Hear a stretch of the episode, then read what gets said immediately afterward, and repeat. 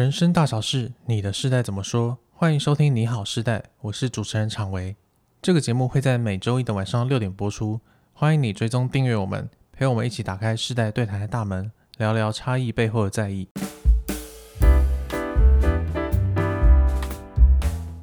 好，那今天是世代《你好世代》的第二集。那这一集呢，会聊的东西其实跟上一集有点像，那但是又跟上一集不太一样。那大家不知道听完第一集的感觉怎么样？可以在下面留言一下哈。那第一集其实我们谈到后来就会发现说，哎，其实青年危机要过渡的一个最好的方法就是创造出口。嗯，那那个出口其实非常的重要。但是今天我想聊聊的东西就是会跟出口变得不太一样，会比较像在找一个入口。我倒栽嘞！我在想他丢什么梗出来。对，这一集。我们想聊的是年龄焦虑。嗯，什么是年龄焦虑呢就是，嗯，不知道大家会不会、啊、这个主题不录了，不录了。你焦虑吗？你焦虑吗？不录了，没有，不会到焦虑，不会那么、嗯、没有到那个焦虑。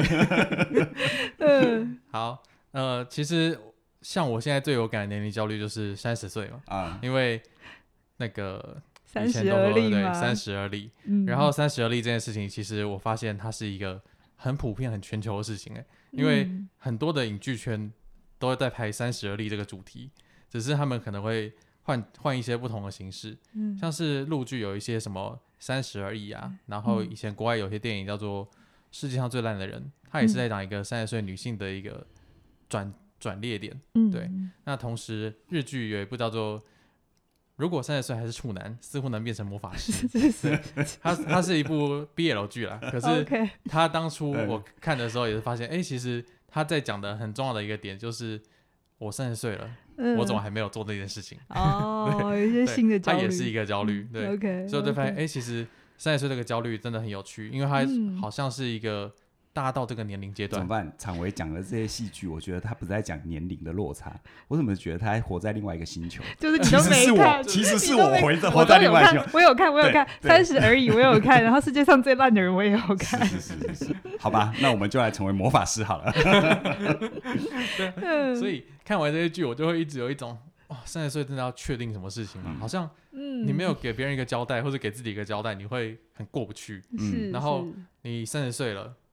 可是别人三十岁已经生小孩、买房子、嗯、买车子，嗯、对，就会有一种这种非常非常隐性的焦虑。其实我不知道是隐性啦，其实其实就是只要看到别人这个岁数我做这件事，但我还没有做，我就会有一种 你干嘛一直笑他啦？因为 因为因为因为常维是一个很认真的主持人，然后我们都会写很多脚本，然后我就发现他很认真的要把脚本里面东西讲给大家听。不过不过我觉得大家真的都有感觉到三十岁那个大。一个一个坎啦，不是大限啦。是，我觉得像草莓现在最焦虑的是三十嘛、嗯，因为你的生命现在只能焦虑焦虑三十嘛、嗯。那像我们已经过三十了，我我要想要告诉大家泼一桶冷水哈。你焦虑完三十岁之后，你会讲、欸，你好好说话哦。你会，你接下来会，比如说我是女生，嗯、我三十岁的焦虑我也有过，完了之后是三十五岁，你知道为什么吗？不知道，没有没人知道吗？生育大限。对啊，嗯、因为三十五岁之后，所有医生都会恐吓你说你生不出来。对耶，对，然后女生高龄产妇啊，对，然后你再怎样的话，宝宝会怎样怎样怎样。如果有想生了，嗯，嗯然后三十五岁是一个，然后四十岁。那接下来呢？大家会在不同的岁数都有不同的焦虑，这样会不会让大家不想要听这一集？因为四十岁之后哈，不同的年龄、不同的焦虑，是因为你四十岁之后，你已经没有青春的霸体了，所以你常常去做一些健康检查或者是怎样，啊、就会有这样又那样的问题。健康的焦虑。然后有一些时候，我们过了四十岁，可能就要面对到自己家里长辈的长照问题。嗯嗯嗯嗯。好，所以。所以我为什么说不录了嘛？对不对？自己好容易关掉啊。对啊，怎么办？大家继续听哈，坚持下去。主持人现在好难接。对，我们搞得他本都不知道怎么用。没有没有，他他他之后你会发现礼拜一我们两个的出现率会很低，这样子。因为他不想跟我们讲，对对对，跟我们讲话太累了，很难接。没有，我觉得我觉得这个更像是说，当你当你到这个岁数的时候，你会有一种就是，又是也是跟别人比较的心态啊。但是我觉得更多的时候是一种目标感。嗯，对，啊、就是当刚刚讲的健康焦虑，当然也是，是对，是我我也会觉得我现在好像跟五年前不太一样。你不要乱说哦，你现在讲会觉得很欠揍。哦 嗯，可可是，好好好，那我不讲了。他们会不会留言又说我我的脾气很差啊？这样？你看现在，你已经那个百毒不侵了，啊 对不对？虽然你还是会常常跟我说，呃，他们为什么骂我？对对，好了，所以所以就会当时候想到这个主题，就是因为会觉得。真的要确定一个东西吗？嗯、我真的需要有一个目标吗？嗯、我能不能顺顺过就好了？嗯、我不要三十而立啊！可是那个不要之后，它就会反弹回来，就是说，哎，三十岁一直要来了，你怎么还没有做到呢？对，嗯嗯、所以就会想问问老师，当时候三十岁的时候发生什么事情了？哦，好，应该是说我们面对的焦虑怎么应应嘛？因为发生什么事，上一集有聊。嗯、对，那我今天就有一点小害羞，因为我就要告诉大家。我应应焦虑的方法，应该是说早期我应应焦虑的方法哈。我自己后来有发现，我应应焦虑的方法有一个很底层的模式是一样的，就是我都会想尽办法度到下一个阶段。就是三十岁焦虑，那我就跳过三十岁。我举个例子哦，比如说我大学毕业的时候，我那一年是遇到 SARS，嗯，然后我那一年的 SARS 就是很恐慌。那个时候真的，因为再加上和平医院的封封院事件，真的是很严重哦。嗯、所以那个时候，因为大家就会说，哇，企业都不增财啦，然后呃，企业都会关门。哦，那个时候真的是非常危言耸听。然后我就会很怕没有工作，就是因为我那个时候六月毕业嘛，对不对？所以我那一年 SARS 好像是三月还是四月就慢慢这样发生。嗯、你知道我焦虑到啊，我因应焦虑的方法就是，我就直接五月就开始投履历。然后，哎、欸，我觉得很有趣哦。哎、欸，我觉得疫情指挥官当年应该找你，因为你一定都超前部署，后面超好前哦。对，我的所有应应方法都是超前部署，所以我五月丢，那因为我就以为大家不会有反应啊，因为我想说，嗯，嗯，新闻讲的很可怕这样子。哎、欸，没有想到，我就这样丢了之后呢，哎、欸，那个七呃银行就真的把我抓去。面试，然后我就过了。所以其实我好像 五月还六月我就开始上班，但是他们知道我学校还有课，所以他同意我就是可能要上课的时候回去上课这样子。然后我就真的比我的同侪早，很快我就找到工作。哇，那银行真的很想把你找进来。对，然后这是第一次，然后后来我就发现银行不是我要的嘛，然后后来就大家知道我去念智商辅导。嗯，好，那智商辅导当然整个过程都很焦虑了，因为你要。像像我就是得要很快的时间去熟悉一个其实我真的不怎么熟的领域，然后要读人家四年的书，我要一次赶快把它读完。所以焦虑的方法就是一直读书，好，一直很努力的想要跟得上老师的要求，然后完成学校规定的这些。但我觉得这些都算简单，因为反正学校嘛，照表操课。一直到我知道我要毕业了，好，我毕业那一年 又遇到了金融危机，我真是一个很衰的体质，各种危机。对，所以那时候也是台湾是还好，但因为那时候也还是一样，会有一种焦虑，就是出毕了业，人家常都说嘛，毕业即失业。然后我其实不太能接受自己失业这个状态，嗯，我也下一次看看哪一次来聊金钱焦虑哈，然后，然后，所以我应应焦虑的方法呢，我记得我那个时候，呃，因为智商一定要，因为要全职实习一年，所以呢，我们真的呃研究所要读四年，就是把你大学再念一遍，所以我在最后一年写论文的时候，我大概写到，我应该是写到第四章左右。大家应该知道嘛，论文五章，好，第四章就是 你太有把握，有些人是每个人知道。好，你总之总共有五章，然后我写到五分之四的时候，我就开始焦虑。然后五分之四开始焦虑的时候，我我干了什么事？你知道，真的现在听起来好疯狂哦，因为我知道，因为我是咨商师，所以我一定要拿到那张证照，才会有人要用我啊，就我们一定要有牌才能执业嘛。所以我就一边写论文，然后一边准备心理师考试。然后那个心理师考试呢，是国家考试。是书非常非常厚的那一叠。我我觉得大家可能会对一边写研究所论文一边准备国家考试有点不太不太有概念。老师，你那个时候一般人会怎么做？嗯、一般人是呃一边写完论文，然后可能给自己半年的时间慢慢准备考试，嗯、因为那个考试是很多书的，而且很多时候是他他会希望我们，因为毕竟你是要去做一个助人的工作，所以他会希望你的那个先辈知识是很足够的。嗯，所以你在我们发展心理学啊，随便一本都至少快要十公分厚的教科书，然后这种书发展心理学你不不只要读一本哦，你可能要读两三本，然后我们好像要考五六个科目，嗯，然后这都只是其中一部分，所以总共叠起来真的可能跟我一样高的书。对，就是那种那种书的厚度，就是你盖泡面一定盖的够，泡泡面会垮掉。然后然后让你对，然后你不小心从手上滑下来，你的脚一定会受重伤的那种厚度。对，很厚很厚的书。每天搬砖头在学校走来走去。对对对对对对。然后我那时候就一边写论文，然后一边准备国家考试，因为呃论文七月要交嘛，那我那一年国家考试是八月。好，那这都还不打紧，我还抽空。去面试，就是我好像五月还是六月，因因为一样学校会招聘下一个年度的老师嘛。那学校他们是一起，就是他是一个学期一个学期，他不是像一般企业，他可以三月招、四月招、五月招，你随时上聘，没有，他就是一个学期一个学期。所以我又你知道那个敏感度很高，我会知道说学校会开学就是那那个时候，然后大概几个缺就这么多，所以你看我焦虑症发作到。五六月的时候去面试，然后那时候我记得我的校长就问我一个问题，他就因为他们都知道证照嘛，他就说：“那你没有证照，欸，诶，我们如果录取你，你没有怎么办？”我那时候跟他夸下海口说：“我一定会拿到证照。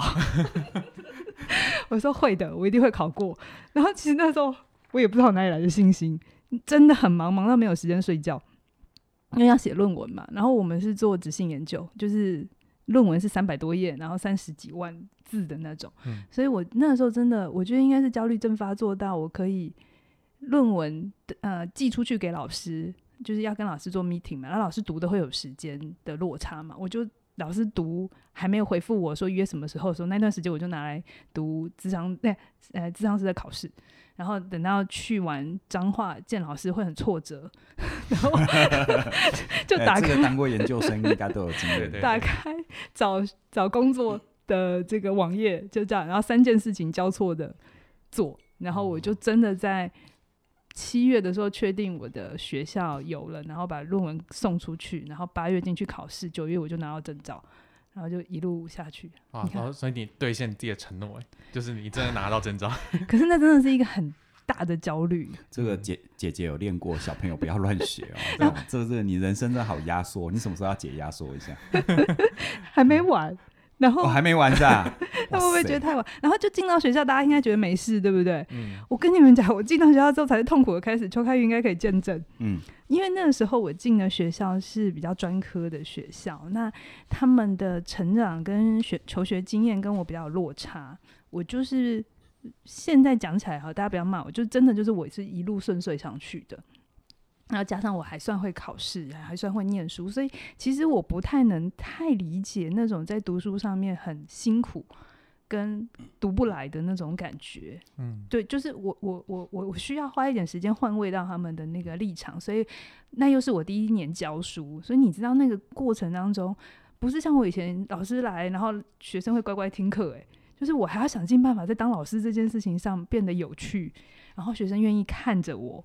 对，然后这个样子都还不打紧，因为那时候读当辅导老师，所以我那时候也是，因为我大部分都是跟我的同才都是比较家庭还算平顺，不一定是有钱，但就是大家就都还算乖乖的。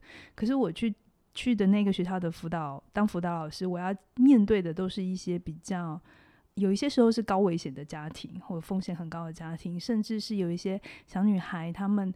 嗯，因为情窦初开，然后所以我那个时候当老师的时候，我会非常非常焦虑。开学两个开学，寒假开学跟暑假开学，我都会非常焦虑。为什么？因为这两个两个两个假期都有情人节，都会出人命。哦、嗯，对对。然后我那时候秋康应该知道吧？嗯、我会哭着回家，因为对对，因为我真的，当然学校辅导。训练给我很多东西，可是我真的第一线真的战场站上去那个战场，嗯、然后我要处理一个议题，是你没有得放着的，嗯、因为那个肚子会越来越大。嗯、然后你到底现在要，然后你要面对家长很大的冲那个情绪冲突这样子，所以那时候我很第一年很挫折，挫折在我在学校读的教科书都不是这样写的，然后我要去面对，然后有些时候家长。在那个协调的过程里，我发现我保护不了我的学生，可能他硬是要，就是觉那时候的那个性观念还比较保守，硬是觉得那你发生了，你都怀孕了，你就嫁过去吧。然后你、嗯、你心里就会觉得这么对对 对对，很很很。把一个年轻的孩子从一个险境推到另外一个更危险的险境。对，可是那时候我不知道怎么去处理，去保护这件事情，或者或者就是，即便他这么做，我还是可以在这个过程当中做一些让他后面可以好一点。是我现在才知道。所以你刚才讲说三十岁。比较什么，拥有什么？我觉得那个时候三十岁对我来讲，我好像一直都很怀疑自己能做到什么，然后我都一直觉得我应应这个旁边的给我的要求，当一个老师的要求，当一个辅导老师的要求，我就觉得我忙不过来，然后常常都是、嗯、就会只想哭这样子。嗯，哇，那那个年龄焦虑真的是，我觉得那个那种那种感觉真的是有一种你不知道自己在哪里。嗯、然后不知道自己可以做什么，嗯、然后可以去到什么样的地方，嗯，就是同时会有这三种焦虑感，嗯，是。然后刚刚我也听到佳老师刚刚分享的东西，就是我会觉得，好像你虽然解决了一个年龄焦虑，但是下一个年龄焦虑会一直跑出来，就是那个焦虑是解决不完的，好像只能跟他共处。对，我突然有那种感觉哦，就是解决不了问题，就解决提出问题的。哎，我那因为我的意思是说，如果你解决不了他。那个年龄的数字扑面而来的话，那某种程度上，我觉得要重新思考这个问题到底是什么。不是你这是聪明的。嗯、我那个时候真的就像那个常委讲的，嗯、我以为我把论文弄出去我会不焦虑，我以为我找到工作不焦虑，有没有？我那个逻辑就是我赶快把这件事情弄完，嗯，所以我一路奔着把它处理掉。对啊，我就说你都一直在压缩啊。然后后来我就发现 没有用，因为会有下一个。没错，没错，没错。对啊，所以所以就会变成说你在。处理焦虑的时候，你好像只是一直把那个焦虑越来越放大，嗯，因为你，嗯、因为一定是小的焦虑慢慢变成大的焦虑，是是是，不会有大的焦虑变成小的焦虑，就是、嗯、它就是人生会前进嘛，前进的过程就是你遇到的困难越来越越来越来越大，然后挫折感也越来越重，是，那直到你学会跟他共处的时候，好像才可以比较把那个焦虑慢慢的放掉，嗯，或是你慢慢的去适应它，慢慢的知道它。是一个很正常的事情，是是，是，但是到底要怎么去把那些东西放掉，然后要怎么把这些焦虑的东西看作是一个正常的事情？我我觉得可以，你等下可以说一说你当年有没有你的年龄？有有有，稿子上有，稿子上有，你不急嘿。我觉得你有一段很棒，很棒，对对。OK，我我觉得我那时候因为很焦虑嘛。所以我不知道别人，但是我是那种当我越焦虑，我越需要做事情的人。嗯、我真的不是那种焦虑然后可以然后无所事事。我有的时候还蛮羡慕这样个性。我我 我我我遇到家，我不是无所事事啦。对，我待会我会说我的方法。因为你知道那时候我陷入一个回圈，嗯、是我很后面才知道的，就是我拼命的以我以为我有能力，我就可以。就不会有焦虑嘛？可是很有趣的事情是，当我把一关打过了之后啊，我能力提升了之后，我就会面对下一关更大的。嗯，而且一关会比一关难。对，跟打电动一样嘛。对，可是我那时候都没有意识这件事呢。嗯。然后一直到挫折，就是后来我那个学校的工作大概做三年，那因为我意识到，嗯，我很喜欢学生，我也很喜欢教书，可是我意识到学校的体制。嗯，可能跟我所想的是不一样的，所以我就辞职回来台北。然后那时候又跟凯宇，就是他是个坏朋友嘛，他都会叫我们做一些 很不一样的事情。对，我最坏，最坏就我了。人生我交的最坏的朋友应该就是邱凯宇。对，然后对，难怪难怪现在就是当朋友就好了，自黑一下这样。应该早点认清这件事。观众下面留言说：“原来终终于是这个原因，终终终于知道什么原因了哈。我们两个好好的干嘛？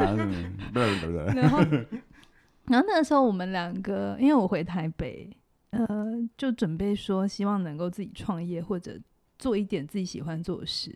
然后那个时候，因为离开学校，你知道学校是一个很安全的环境，嗯，学生会再怎么样，他都会坐在那里听你上课，然后你也不用去外面找学生进来。”他们就长在那里，所以当我们第一次进到市场的时候，我们完全不知道有多么困难。嗯，对我来，他可能比较好一点，因为他前面的工作，所以那时候我挫败到 终于有一次这一关我是过不去的，哦、就就是我不我不能再用能力值把它压过去，嗯，我前面都可以啊，就是我想尽办法把我能力值提高。他已经没有办法用暴力让别人，没有办法用暴力来碾压了。前面都是我把我自己搞定，嗯、事情就搞定一半。对但、哦、但接就是我就是回来创业这件事情，是我把自己搞定都没有用，我必须能够搞定别人。嗯，嗯，那我觉得这是好事，就终于挫败了，终于终于我不能再用旧的方法来因应我的生命的问题，所以那个时候我呃，我觉得算是。还蛮好，就沉潜，然后上了一些老师的课，比如说我常说的杨仁禄老师的课，他现在那门课还是放在网络上，他在讲设计思考的课程。然后我觉得那个东西很棒，因为我以前都是心理学的训练，所以我在想一些东西的时候，我就会很以心理学为本位。可是我去上了龚老师、呃、杨仁禄老师的课，还有另外一个也帮助我很多的龚老师的课，他是广告人，他是文案人，嗯、他们两个很不一样的 DNA。带给我的冲击，让我去觉得他的东西好有趣哦。即便我不是他那个领域，我都一直想听，然后就听了很多他们的课，然后去拆解他们的方法，然后想尽办法把我的心理学靠近他们那个样子。哦，然后我才慢慢的，后来也跟凯宇反正有一些机缘，嗯、我们慢慢的把我们这些融会贯通的东西再。拿到市场上，哎、这次就终于成功了。所以其实就是稍微走出去自己的领域一点点，去看一下别的东西。是是是。然后那个焦虑就会慢慢的被消解，或是被转移掉。转移掉了。我觉得我我想回应一下刚刚嘉玲的分享哦，嗯、就是其实原本在学校的经验，或者在学校教书之前啊、呃，那个基本上就可以用能力和属于个人的素质去碾压解决。对，那它其实还有一个前提，就是它其实是一个有限赛局的思维嘛。嗯，因为学校是一个封闭系统，规则、嗯、大概八九不离十就是那样。是，虽然情绪张力很大，但总有一些规范，总有一些有迹可循的道路。可是创业不是这样啊，嗯、创业是无限赛局啊，你甚至有时候不知道，呃，连你的竞争对手是谁都不知道啊，或者是你怎么，呃，比如说，就像像 AI 技术的发展啊，对我们会造成什么样的冲击？对我们造成什么样的改变，我们其实是很难预估的。好，所以在这样的一个状况底下，我觉得，呃，刚刚嘉玲说到的，我想对有一些典型的人，可能你就是个人能力很好，或者是你个人素质很强，的确，超前部署是一个很好的思考方向。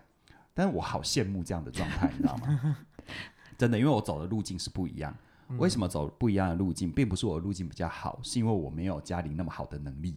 哦，没有办法用暴力去碾压人家哦，就是，呃，这是真真心的称赞。哦，这里面没有 你刚才你嘉玲看我的眼神好奇怪这样子，对，因为我自己一路以来在学业啊或各方面的表现，我就不是那种，比如说很会读书啊，或者是那种很显著有某些天赋的人啊。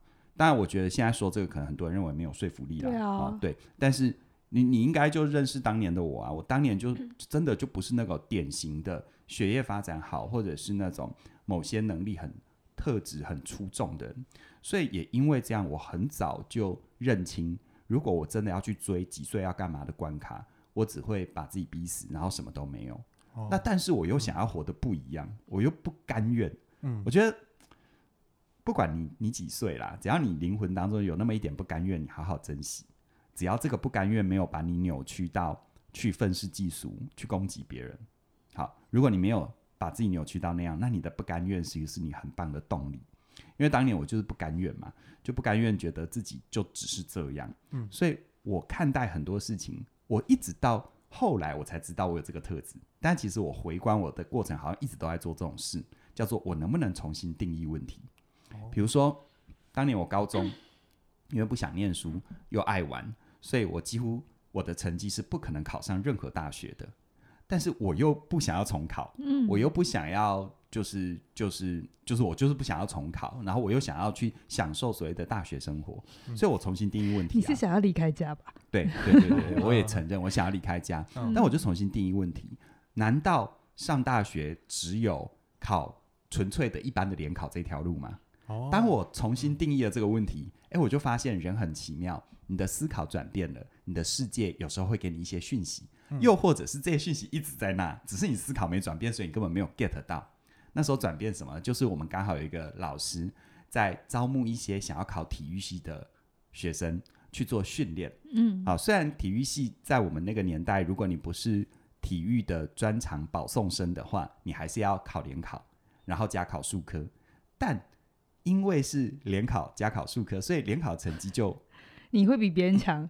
对，因为我当年念的是台中二中，还算不错的学校。嗯，但是我那个时候的成绩，大学考不上。但我如果拿那个成绩去考体育系的学科考试，哇，那个真的是海放很多人。对，哦，有歧视，这没什么好歧视的啊。我的同学的数科成绩也海放我啊。哦，这都都是这样嘛。嗯、但因为我当我重新定义问题，我就看到一个机会，嗯、因为二一天作五，哎，我很妙，我就跟真的刚好够上，让我考到体育系。是啦，是啦。所以我重新定义问题，嗯、然后。后来我就会发现，像我在创业，刚刚嘉玲也说交到坏朋友，的确我是一个很坏的朋友哈。嗯。因为如果我在猜，对多数人，比如说像嘉玲这种路径，他可能一路就是当教授啊等等，那个那个阶梯没有意外，没有坏朋友的话，但人生没有如果啦。嗯。我觉得或许他也会认识别的坏朋友什么之类的。对。但但事实上，我就有一个特性，就是可能也因为我的能力没有那么好，我没办法碾压，所以第一个我重新定义问题。第二个，我常常会去思考，我能不能创造属于自己的规则。就像我们那时候学心理完，然后我们成立起点，我就常常反问自己：为什么课程一定要那样开？嗯，为什么定价策略一定要那样？嗯，为什么一定要搞大班制，风风火火的搞一堆人，好像很是个样子？哦，为什么不能走精致高价小班？嗯，然后后来我就问自己：为什么我们这些东西不能不能有别的运营模式？比如说，为什么一定要开实体课？嗯，线上课有没有可能？或者是，诶，为什么我们这些东西一定要有这么长的时间跟别人讲一个这么完整的概念？我能不能把它浓缩成十分钟左右讲一小段？为什么我们一定要运用实体的接触？我能不能运用 YouTube？我能不能运用其他的工具？所以，像我自己身上，我就发现有个特质：如果你也在面对所谓年龄或这样又那样的关卡。你如果没有办法用能力碾压，你也可以去思考，重新定义问题。有没有一些？其实有时候这世界很妙，就是他给能力好的人很好的舞台，可是他给重新定义问题的人很好的机会，因为我们可能会看到别人没看到的。对、嗯。可是有一些基本素质是一定要的。嗯。虽然我能力没有那么好，但不代表我不勤奋哦。嗯，好，我对于我看到的东西，我很勤奋的去做它。就是我跟凯宇的模式其实各有优缺。比如说，因为能力太好的时候，就会只一路低着头奔跑，嗯，所以就没有看世界跟其他方法。嗯，那凯宇的话，就会变成是很会定义问题，可是它相对的风险就是会不会想太想的很多，对，然后做的太少，对，嗯，因为我刚刚听到重新定义问题，我就会想到，其实重新定义问题就代表你要走一条跟别人不一样的路，对啊，然后。走这条路其实是很冒险的。对，成功的话，人家都会觉得无限美好。对，但是失败的话，人家就觉得你蠢到没没画好。就是好高骛远。然后，就算你真的成功，别人也会觉得你一路上是无限美好，其实不是。对，一路是布满荆棘的。对。但是我们到底要怎么样重新定义问题之后，要有那个勇气去冒险，甚至是去看到里面的一些风险或者成本？要、嗯、老师，你们当时候是怎么去？度过那些冒险的，我觉得你这个问题问的非常好，因为很多人只看到前半段，他没有想到后半段。嗯、前半段就是哎，重新定义问题，我不甩你的规则，我玩自己的规则多好呀逼，有没有？对对对，哪有那么容易啊？所以我不是要泼大冷水，而是说我只能我我别人不能讲，我只能讲我自己。比如说重新定义问题，当年我做有声书评，我觉得一路能够活下来，有一个很重要，别人表面上看到的是。有声书评、企业文化这样又那样的好，但事实上，你们知道吗？我除了很勤奋，这个我身旁亲近的人都可以证明。一旦我认定一件事，我真的虽然我都是做零到一的事，好像大家看到放大是一到一百，但我那零到一却是从头到尾我没有一个环节落掉的。嗯、我一定是扎扎实实的自己 run 过一遍。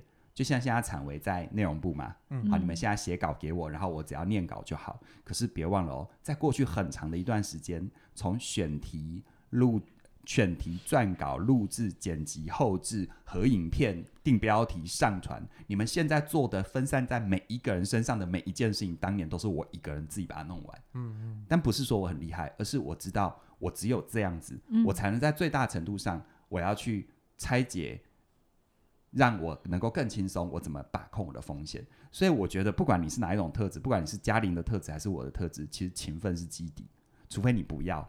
不然的话，针对你要的，你只有一条路，勤奋。但第二个，回答你的问题，风险意识。嗯，很多人没有风险意识。像我当很多人看到啊，那我也要不顾一切去搞个什么有声书评、无声书评好了，重新定义问题，那是什么东西？对对，我觉得可以，这个蛮好笑哈，这个蛮好笑哈，好，好，应该没有人做。对对对对对，这是蓝海，就就就 play 下去，这个三十分钟什么声音都没有这样子。对，然后跟大家说，我们今天介绍一本书，然后什么声音都没有这样。好，好，拉回来，我要讲什么？好，就就风险。对，当年我自己做这么创新突破的事，很多人看起来从今天的角度是无限美好，可是事实上我把成本把控的非常好。哎，嗯，其实我身旁很多人都见证过，我刚开始用最烂的录音笔录音啊，我照录啊，嗯，然后呢，我也没有砸大钱买设备等等，没有。我到后面其实是一直到很后面，我们真的赚到钱，我才慢慢的把器材升级。是是是，好，所以。成本概念、风险把控，这一定要有。我觉得这是我们在面对危机，不管你要用什么途径，你脑子有这个考量，你的脚步才会务实。哈，你是哪一种人不重要，但是勤奋跟务实，我觉得它能够让你的梦想成为你的真实。嗯嗯嗯嗯。所以听完老师刚刚的分析，还有一些分享，我就会发现，哎，其实嘉义老师跟凯宇老师应对这个年龄焦虑的方式，真真的很不一样。嗯，对，嘉义老师是。吸收新知，然后去做一些事情，让自己随时可以在那个阶段里面跳跃，嗯、然后在跳跃的过程里面尽量把那个焦虑给缓解掉。然后凯瑞老师的方式是重新定义问题，然后重新定义问题之后，因为你会需要开始冒险，所以你会需要控制成本，然后你会需要去意识到一些你需要做的事情。那这个过程也就会需要一些勤奋的特质。嗯，勤奋。然后我觉得就是。你你灵魂里面的那股韧性要有，嗯啊、呃、对，然后两个两个韧性，一个是强韧，一个是耍任性的韧性。我也不否认，有些东西你要耍点韧性。对，真的，当年看他，嗯，现在当然就会觉得他很有远见呐、啊，然后觉得他很厉害，但他我觉得他不容易，因为这都是很后面后后话，事后诸葛，在他还没有像现在这样的时候，哎，你知道旁边的声音会有多少吗？哦包含我，嗯、我也会说你到底在搞什么？你妈当初不是担心的要死，对、啊，然后你爸也每次看到我就不知道该讲什么，对。对，因为凯宇的路跟我的路没有谁比较好，嗯，而且有的时候就像凯宇讲，如果你没有这个体质，你想选还选不到，就是我我想走他那条路也没办法，就他他的那个是他走出不来的。可是那个过程，现在大家看我们很好，可能听这一段说，那我要像你们一样，可是我想告诉大家，嗯。不一定是学我们才是好的，因为其实我们现在能分享出来都很有限。而他在当年还没有走出来的时候，他的焦虑其实我也看得见。哦、他每天都很辛苦，即便他不愁吃穿，可是还是内心很焦虑。嗯、不愁吃穿的苦，其实有时候更苦，因为你根本没有办法归因，你没办法归因，是我现在因为没钱，哦，我现在因为怎样又怎样，你已经很难做具体的归因了。就是你没办法跟别人抱怨一些。对，因为我所有的抱怨，人家都会觉得是干话，那是一种无以形状。嗯、我觉得现代人文明社会很多的忧郁跟这个很有关系。嗯，嗯，因为它不像是贫困的社社会，它起码我们的担心都在于我能不能活下去。哦，对，真的，就是当你物质很丰富的时候，你内心如果没有一个一个丰富的东西的话，其实你会一直觉得自己很空虚。是是是。好，所以听到这边，我就会发现其实。你要解决年龄焦虑，重点不是要解决年龄焦虑，而是你要如何去跟那些焦虑环那个共处，嗯，然后你要怎么知道可以调试那些心境？嗯、那我觉得这个很重要的东西就是你要调整自己内在的信念，嗯、因为信念其实可以帮助你去度过一些焦虑的那些坎，嗯、然后让你看见年龄背后一些更多的东西。讲到这个，我挽一下袖子好了哈。这所谓的信念，其实就是一个认识自己的途径嘛。啊，对。啊，那像我自己的一个线上课程，就是活出有选择自由人生。啊，就是透过你平常习惯的自我表达、自我表述，还有你生命里一些你所作所为的蛛丝马迹，让你透过这些很具体的认识自己，并且透过改变一些你很容易改变的。比如说你讲话的习惯，你自我呈现的方式，让你可以真正做到，不是那种扎沙提得哇那种很玄虚的，是很真的具体的心想事成。嗯嗯，这个是我自己很深的体会，也是我这一路跌跌撞撞很辛苦的时候帮助自己的方法。哦，真的，嗯、那一个课程里面有很多凯瑞老师的亲身经历分享，嗯，我觉得都非常的有帮助。嗯，那目前这个课程它会在六月二十八号调整，那现在还有二二八。二八八八，对，就是你现在到起点的官网会看到二八八八的这个价格，那六月二十八号之后就会调整，所以很鼓励大家就是趁现在赶快买下这门课程，手刀加入，对，入袋为安，对，是是，然后让你可以在调整信念的过程里面去应应应对那些年龄的焦虑。好，那今天这个节目就到这边了，期待下周一晚上六点继续跟大家分享世代的议题。好，拜拜。